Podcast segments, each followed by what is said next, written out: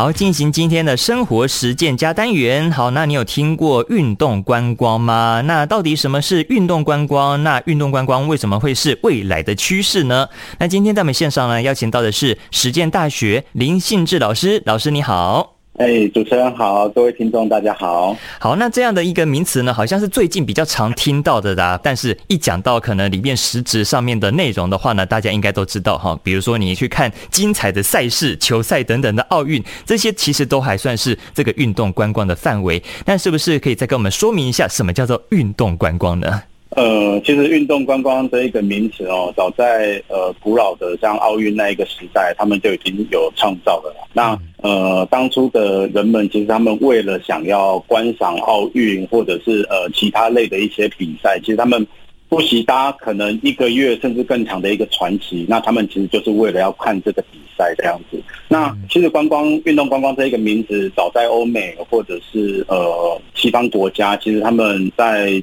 平常日或者是假日，其实他们都有运动或者是休闲的一个习惯，而且比台湾呃大众们他们还要更有这个良好的一个习惯。那一直延伸到现在，其实呃交通便利的一个情况下，疫情之后，其实运动观光这一个名词会慢慢的呃浮出这个台面，甚至在台湾的一个生活环境里面会更突出这样子。嗯哼哼，好，所以说刚刚提到的像是这种啊奥运呐，哈，其实这种观光早在以前就有类似这样的一个形式已经有出现就对了哈。没错，是是是。那运动观光还有哪些特点呢？呃，运动观光的话，其实呃，我先说一下运动观光这个部分为什么会在台湾这个地方呃慢慢的去浮出这个台面啊。那、嗯、呃，其实有鉴于就是呃前三年我们过的一个水深火热的一个日子，没有错，COVID-19 真的让台湾甚至是全世界的一个人民都只能关在。自己的国家，甚至是自己的区域里面，是那我们就其实培养出一个很好的习惯。第一个就是戴口罩，嗯，那戴口罩其实呃可以防止这个疫情啊，或者是病毒的一个扩散啊。那另外一个就是培养自身的一个抵抗力。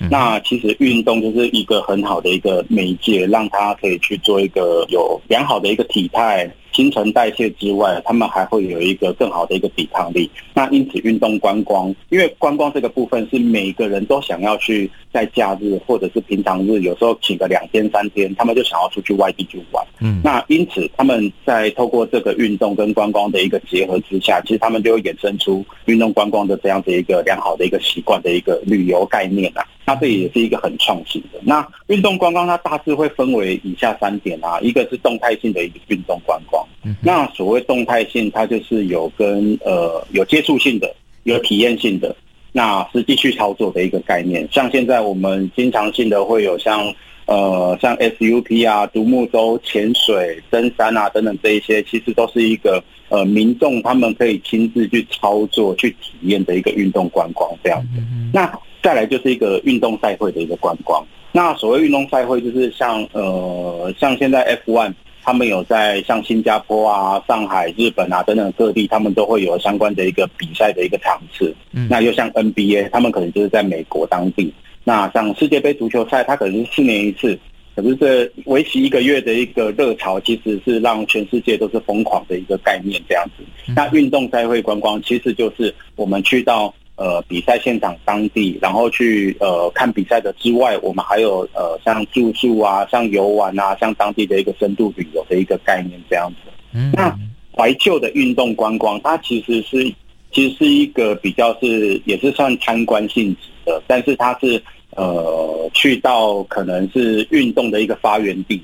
像奥运，他们可能在雅典。他们就有一个呃，可能呃，像奥运的一些博物馆啊等等之类的。那又或者是像呃，巴塞隆纳奥运会他们的主会场，那现在其实是一个巴塞隆纳足球队的他们的一个呃主要的一个主场馆这样子。那他们其实也有将他们巴塞隆纳足球队的相关历史啊等等这些成立为一个博物馆，那也就在会场里面也能够供民众去参观。那它其实就是一种怀旧性质的一个运动观光，但它也是属于参观类的这样子。哦，对，以上大概就是运动观光的一个未来趋势跟它的一个细节分析这样子。嗯哼，了解。所以说，其实可以透过这样的一个运动观光呢，更可以深入了解当地的一些体育历史哦，以及风俗习惯等等的哈。我觉得是非常有特点的这样子。是。好，所以说像是我们这个运动观光呢，未来的趋势还有怎么样的一些重点呢？将来会怎么样来发展？呃，其实运动观光它就会连带出现在有一个很夯的一个名词，叫做新创旅游。嗯哼，那所谓的新创旅游，就是它有别以往过往，可能是一个大团体。那可能都是游览车，那他可能都是到一个定点之后走马看花，拍个照。对，人家常常说上车睡觉，下车尿尿 拍照嘛。哎，其实就是这样子一个概念。但是，嗯呃，其实现在的民众他们会更想要去呃当地去做一个深入的了解，呃。他们可能不像像以前的环岛行程很多，但是现在可能没有那么多的环岛行程，甚至是在台东花莲当地，他们可能是住上两天三天，甚至更长的一个时间。嗯，他们是为了在当地去了解像部落，了解像他们的海边等等这一些更深入的一个生活，所以我们就会衍生出一个叫做新创的一个旅游啦。那呃，新创旅游其实我们大概会分为呃以下几点，像主题化、网络科技啊、自由行等等的。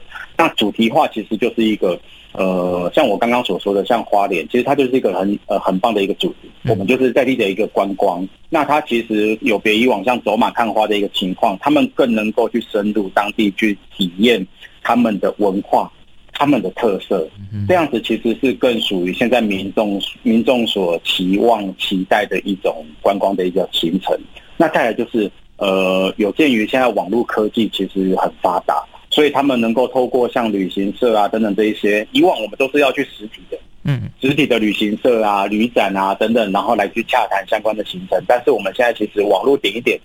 我们就能够买到机票，对。我们就能够 booking 到房间，真的，甚至我们就能够 booking 到像呃 KKday 啊等等这一些，嗯、我们就能够买到相关的一个门票、体验的门票等等这些。其实我们都不用再透过可能旅行社等等这些，因此旅行社他们也会慢慢的去转型，嗯哼，变成是网络的一种科技的一种呃销售情况。嗯、那再来就是自由行，嗯、自由行其实是一个最重要的，因为现在人们的呃人民的一个语言程度越来越高。无论像日文，无论像英文等等，甚至是欧洲像法文啊等等这一些，民众他们可能都多少有涉猎一点，或者是更好。那过往我们仰赖旅行社，旅行社的一种大团体的一种生活，可能就是我们希望导游能够帮我们做什么翻译。嗯，但是现在民众的呃语言程度越来越高了，其实他们能够自己去体验，自己去搭交通，因为他们语言不是问题的情况下，他们就能够去发挥自由行。而自由行，他们是一个更弹性、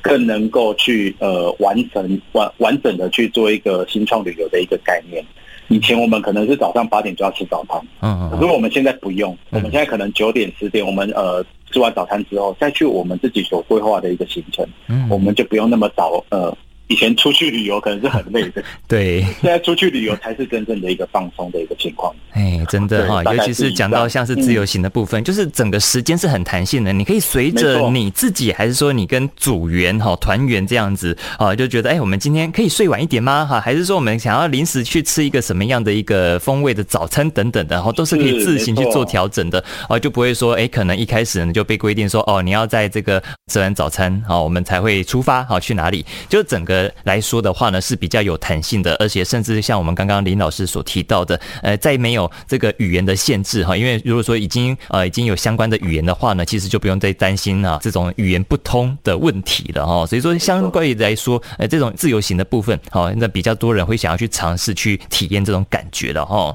是是是是，那像是这种新创的旅游啊，还有这种运动观光哈，真的是可以创造旅游未来的一个新的趋势哈。没错，没错，呃，我也差不多，呃，我也大概来做一个总结啦。是是是。因为其实，呃，我们所谓的新创旅游跟运动观光，其实我们是呃紧密的结合在一起的。嗯、那其实就以台湾本岛来说，其实国旅是大家最常推的，因为呃，大家虽然都想出国，但是其实出国的费用其实还是一个像现在机票啊等等这些哦，对，其实是还是蛮可观的哦。哇，而且更何况，其实我们宝岛还有很多的美哦，等着我们去探索啦。没 错，我今天还看到一个新闻是说，呃，其实呃，航空业都说机票好像已经回不去过往那种情况了。嗯、那我们先不论这种机票是不是回得去了，那就以台湾的一个独特的地理环境，其实我们要水。要陆要空，其实我们都有相关的一个良好的一个发挥啦。虽然我们说台湾的运动观光，